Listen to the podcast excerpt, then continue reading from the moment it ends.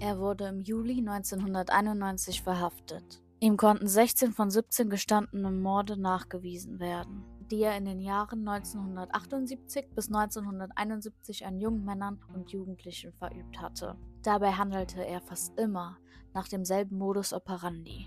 Zuerst lockte er seine Opfer in seine Wohnung, dann betäubte er sie, dann missbrauchte und erwürgte er sie. Anschließend nahm er nekrophile Handlungen an der Leiche vor und fotografierte ihre Zerstückelung. Häufig hob er den Schädel und andere Körperteile seines Opfers auf und praktizierte in einigen Fällen Kannibalismus. Das Geschworenengericht von Milwaukee erklärte ihn für zurechnungsfähig und verurteilte ihn zur höchstmöglichen Strafe von 15 aufeinanderfolgenden lebenslangen Freiheitsstrafen ohne Aufsicht auf Entlassung. In Ohio, wo er seinen ersten Mord begangen hatte, erhielt er ein weiteres Mal lebenslang. Im Alter von 34 Jahren wurde er von einem Mithäftling erschlagen. Und damit heiße ich euch herzlich willkommen zu einer neuen Folge Send von Joey. Hallo, ich bin Joey und heute reden wir über Jeffrey Dahmer oder eher gesagt über sein Ende und über einige andere Sachen, denn heute ist eine besondere Folge. Ich werde heute mal etwas aus dem Nähkästchen plaudern, meine lieben Freunde.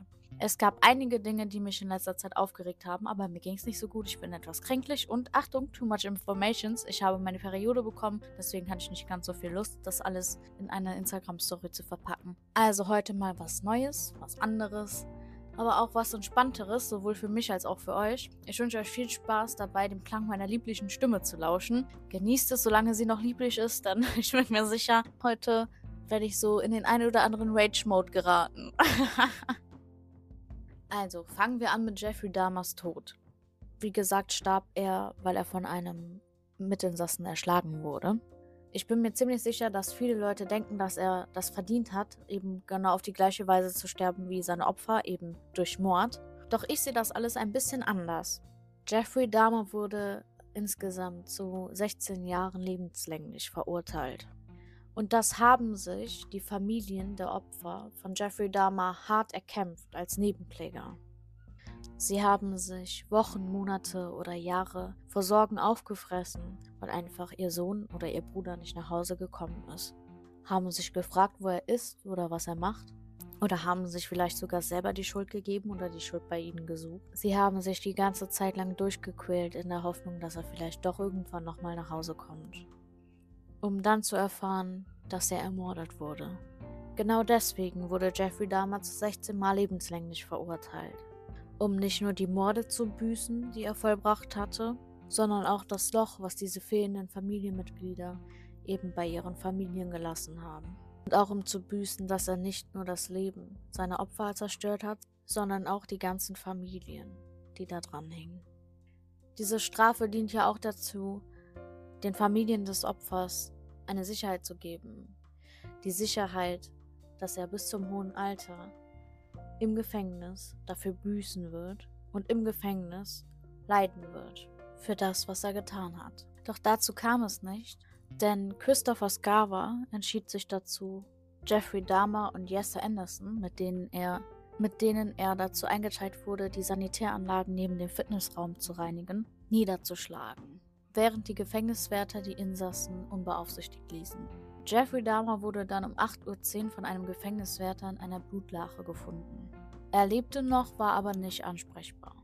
Er wurde mit schweren Schädel- und Gesichtsfrakturen ins Divine Survivor Hospital gebracht, wo er dann um 9.11 Uhr für tot erklärt wurde. Jesse Anderson starb zwei Tage später an seinen Verletzungen. Jeffrey Dahmer wurde laut Obduktionsbericht von vorne erschlagen. Verwunderlicherweise wies er aber keine Abwehrverletzungen auf. Ich habe natürlich nicht nur die Serie geguckt, sondern auch anderweitig Recherche betrieben.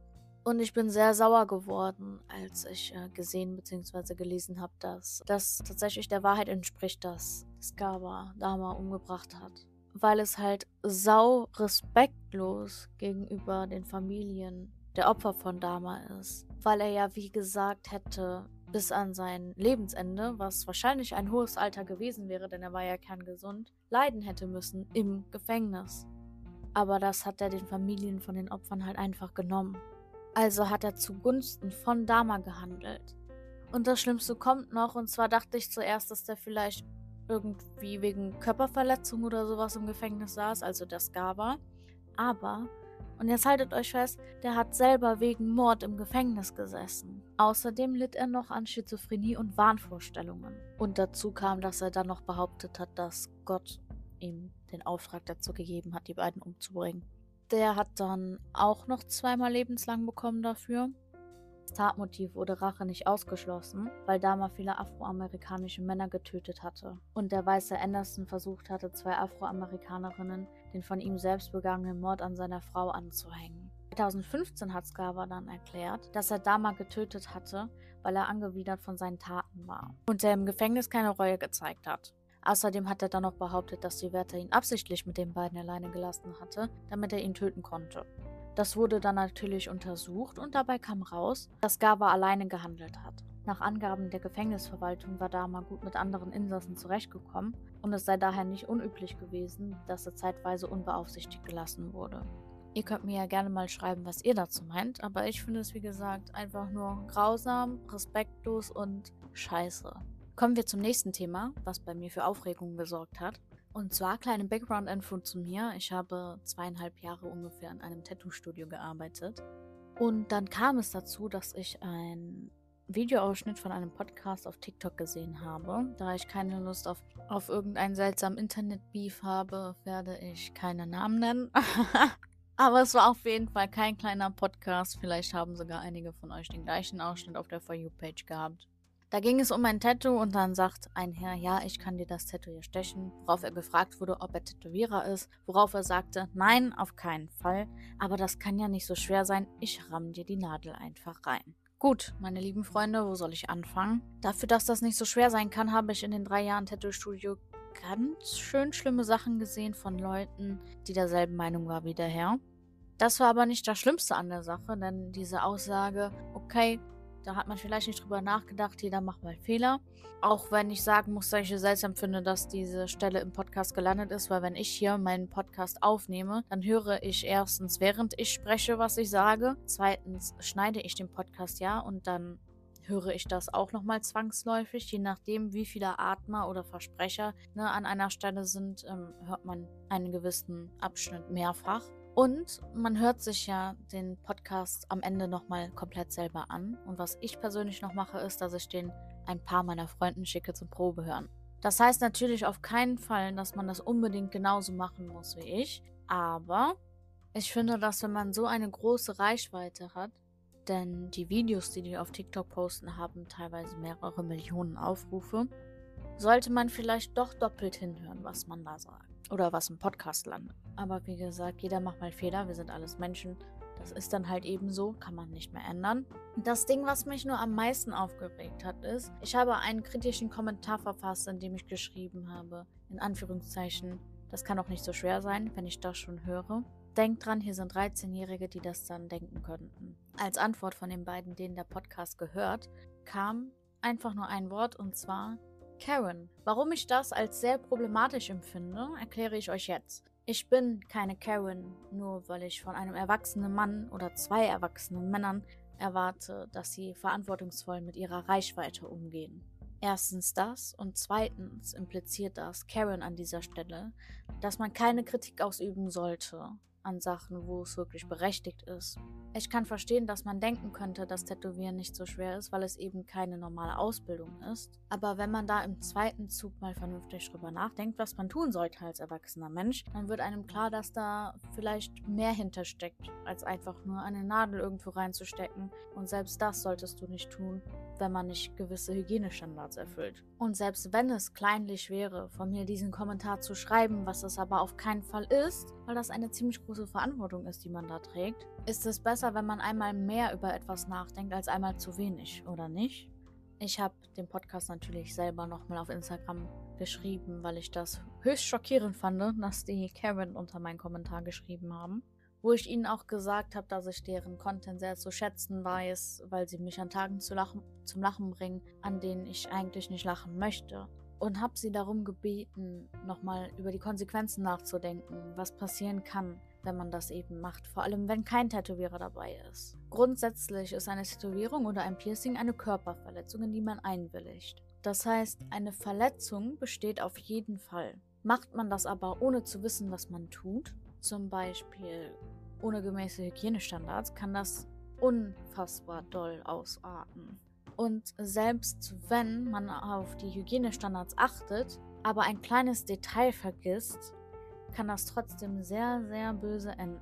In meiner Zeit, wo ich in dem Tattoo-Studio gearbeitet habe, hatten wir einen Fall von einer Kundin, die wurde tätowiert in einem anderen Tattoo-Studio und der Tätowierer hat vergessen, das Bein zu rasieren, das er tätowiert hat. Das hat zu einer riesen Infektion geführt. Ihr könnt euch nicht vorstellen, wie dieses Bein aussah. Aufgrund der Entzündung musste auf das Bein natürlich auch Zugsalbe drauf. Dadurch, dass das Tattoo aber nicht verheilt war und das gerade in der Anfangsphase war, wurde aber auch die Tattoo-Farbe mit der Zugsalbe rausgezogen. Und das Tattoo sah so schlimm aus, als es verheilt ist. Da musste natürlich nochmal drüber gestochen werden. Und daher, dass das Gewebe schon vernarbt war, hat es beim Drüberstechen noch mal viel mehr wehgetan. Außerdem gibt es natürlich ganz andere Sachen, die du als Tattoo-Anfänger nicht weißt. Welche Nadel benutze ich? Wie tief kann ich in die Haut gehen? Wo ist der Unterschied zwischen einer Round Liner und einer Round Shader? Wofür brauche ich die beiden Nadeln? Was für eine Technik muss ich anwenden, um dieses oder jenes Ergebnis zu erzielen? Ab wann kann ich über eine Narbe tätowieren? Kann ich über die Narbe, über die ich gerade tätowieren möchte, überhaupt drüber tätowieren? Kommt das in Frage? Wie lange muss eine Narbe abgeheilt sein, damit ich dort drüber tätowieren kann? Was muss ich beachten, wenn ich über Narbengewebe oder zum Beispiel Dehnungsstreifen tätowiere? Das sind nur ein paar Fragen, die man beantworten können sollte, wenn man vorhat zu tätowieren. Dann gibt es natürlich noch Stellen, die extrem schwierig sind zu tätowieren, auch für Profis. Zum Beispiel Schleimhäute an der Lippe zum Beispiel ist aktuell eine sehr, sehr beliebte Stelle, habe ich das Gefühl. Da ist es aber nicht einfach, überhaupt irgendein Tattoo zum Halten zu bringen. Dann kommt dazu, dass man eher mit größeren Motiven anfangen sollte, denn umso kleiner und detaillierter ein Tattoo ist, desto schwieriger ist das auch umzusetzen. Ich bin mir sicher, dass die Jungs keinem schaden wollten und dass sie sich halt einfach absolut null auskannten mit dem oder auskennen mit den Risiken, die das birgt. Aber zu sagen, nein, ich bin auf keinen Fall ein Tätowierer, aber das kann ja nicht so schwer sein, ich ramm dir einfach die Nadel da rein, ist nicht selbstbewusst, wie jemand unter das Video geschrieben hat, sondern überheblich. Und es ist auf jeden Fall wichtig, Sachen zu kritisieren. Denn nur dadurch kannst du Menschen zum Nachdenken anregen. Hätten das einfach alle gefeiert, und niemand diese Aussage kritisiert, denn da war ich zum Glück nicht die Einzige, dann würde wahrscheinlich auch niemand darüber nachdenken. Aber selbst wenn nur ein Mensch darüber nachgedacht hat, über diese Aussage, nachdem er die Kommentare gelesen hat, hat es sich gelohnt. Denn das ist ein Mensch weniger, der ein Risiko eingeht. Das Risiko, andere Menschen zu verunstalten und in eine Gefahr zu bringen durch eine Infektion die er verursacht. Ich finde es auch nochmal anders, wenn man sich jetzt einfach selber tätowiert. Wenn ihr meint, euch selber verunstalten zu müssen, dann tut das. You do you. Da habe ich nichts mit zu tun. Aber bitte lasst andere Menschen in Ruhe. Wenn ihr andere Menschen tätowieren wollt, dann geht in ein Tattoo-Studio und bewerbt euch da als Azubi. Aber lasst bitte einfach andere Menschen in Ruhe und deren Gesundheit. So, und jetzt kommen wir zum letzten Thema für heute. Und zwar habe ich eine, durch eine Freundin, durch meine beste Freundin, ähm, eine ganz besondere Entdeckung auf Instagram gemacht. Und zwar war das eine Frau, die Sex-Talks veranstaltet, was an sich für mich kein Problem ist. Ich finde es wichtig und richtig, wenn man äh, offen über Sex redet, das ist kein Problem. Auch um anderen weiterzuhelfen, wenn die einen eben nach Rat fragen. Nur diese Frau hat es ein bisschen übertrieben, finde ich. Denn sie hat in so einen so Fragensticker halt bei Instagram reingemacht und dann gewisse Fragen beantwortet. Und, und hat dann eben die Frage gestellt bekommen, wie groß ein Penis sein muss. Da hat sie dann sowas wie 20 bis 29 Zentimeter oder sowas gesagt. Also ein klarer Fall für Marcel Eres.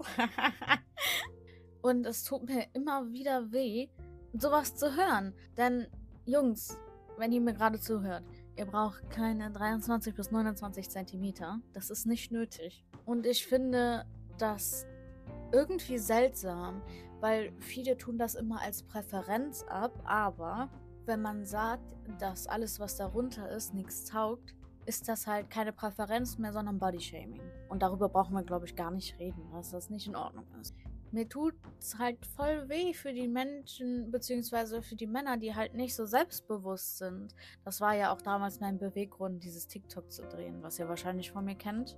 wo ich halt einfach darauf, dass Marcel sich über eine Frau aufgeregt hat, die gesagt hat, dass ein Pimmel 18 bis 23 Zentimeter lang sein sollte, habe ich halt daraufhin gesagt, ach Marcel, mach dir nichts draus, es gibt noch Frauen, die so vernünftig sind, so wie ich. Ich möchte nicht aufgespießt werden, sondern meinem Mann einfach nur Liebe geben. Danach habe ich noch einen kleinen Gag eingebaut und gesagt, mit mir hast du sowieso den Jackpot gezogen, denn ich habe Schuhgröße 36. Ich habe das Video nicht primär gedreht, um mich an Marcel Iris ranzuschmeißen. Natürlich ein bisschen, also wird er in meinen DMs landen. Leute, sage ich euch ganz ehrlich, hätte ich da nichts gegen. es hat mir halt einfach das Herz gebrochen, dass äh, so ein selbstbewusster Mann wie Marcel, beziehungsweise kommt er mir ziemlich selbstbewusst vor, äh, sich darüber aufregt. Mein nächster Gedanke galt dann all den Männern oder Jungs, die halt nicht so selbstbewusst sind.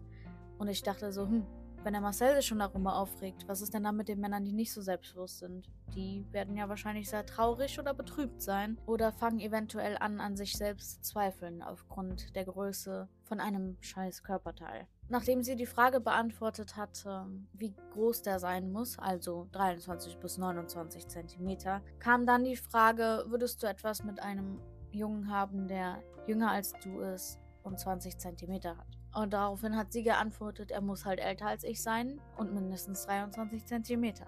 Und Freunde, wenn ihr sowas hört, dann könnt ihr davon ausgehen, dass das keine gestandene Frau ist, sondern einfach nur ein Mädchen. Und das sage ich nicht, weil ich hier irgendwen schämen will, sonst hätte ich ja auch einfach den Namen gesagt, sondern ich möchte einfach nur darauf hinweisen, dass ihr solche Menschen nicht ernst nehmen sollt. Ganz egal, ob das jetzt eine Frau ist, die sagt, dass man mindestens 23 Zentimeter haben muss, oder ein Mann, der sagt, dass wenn eine Frau einen Minirock trägt, sie eine Schlampe ist. Das ist für mich genau das Gleiche. Vor allem das Ding ist ja auch, natürlich ist das anatomisch ein bisschen abhängig von der Körpergröße der Frau, aber in keine Frau, in wirklich keine Frau passen 30 Zentimeter rein. Das funktioniert anatomisch einfach nicht. So weit kann sich ne, der Muskelschlauch der Vagina einfach nicht ausdehnen. Also Jungs, macht euch keine Sorgen. Wenn die Finger einer Frau reichen, dann reicht euer Pimmel auch. Ich würde mal sagen, das ist ein gutes Schlusswort für diese Folge. Ich hoffe, euch hat die Folge gefallen. Ihr könnt mir sehr gerne euer Feedback dazu schreiben. Eventuell mache ich das in Zukunft öfter. Ich habe mich zum Glück nicht ganz so doll aufgeregt, wie ich am Anfang der Folge dachte und wünsche euch noch einen wunderschönen Restabend. Meine Social Media Accounts sind natürlich in der Folgenbeschreibung verlinkt und ich hoffe, euch auf Instagram wiederzusehen. Seid gut zu euch selbst, seid gut zu anderen und denkt immer daran, ganz viel Liebe zu verbreiten, denn davon gibt es nie genug. Wir hören uns bei der nächsten Folge.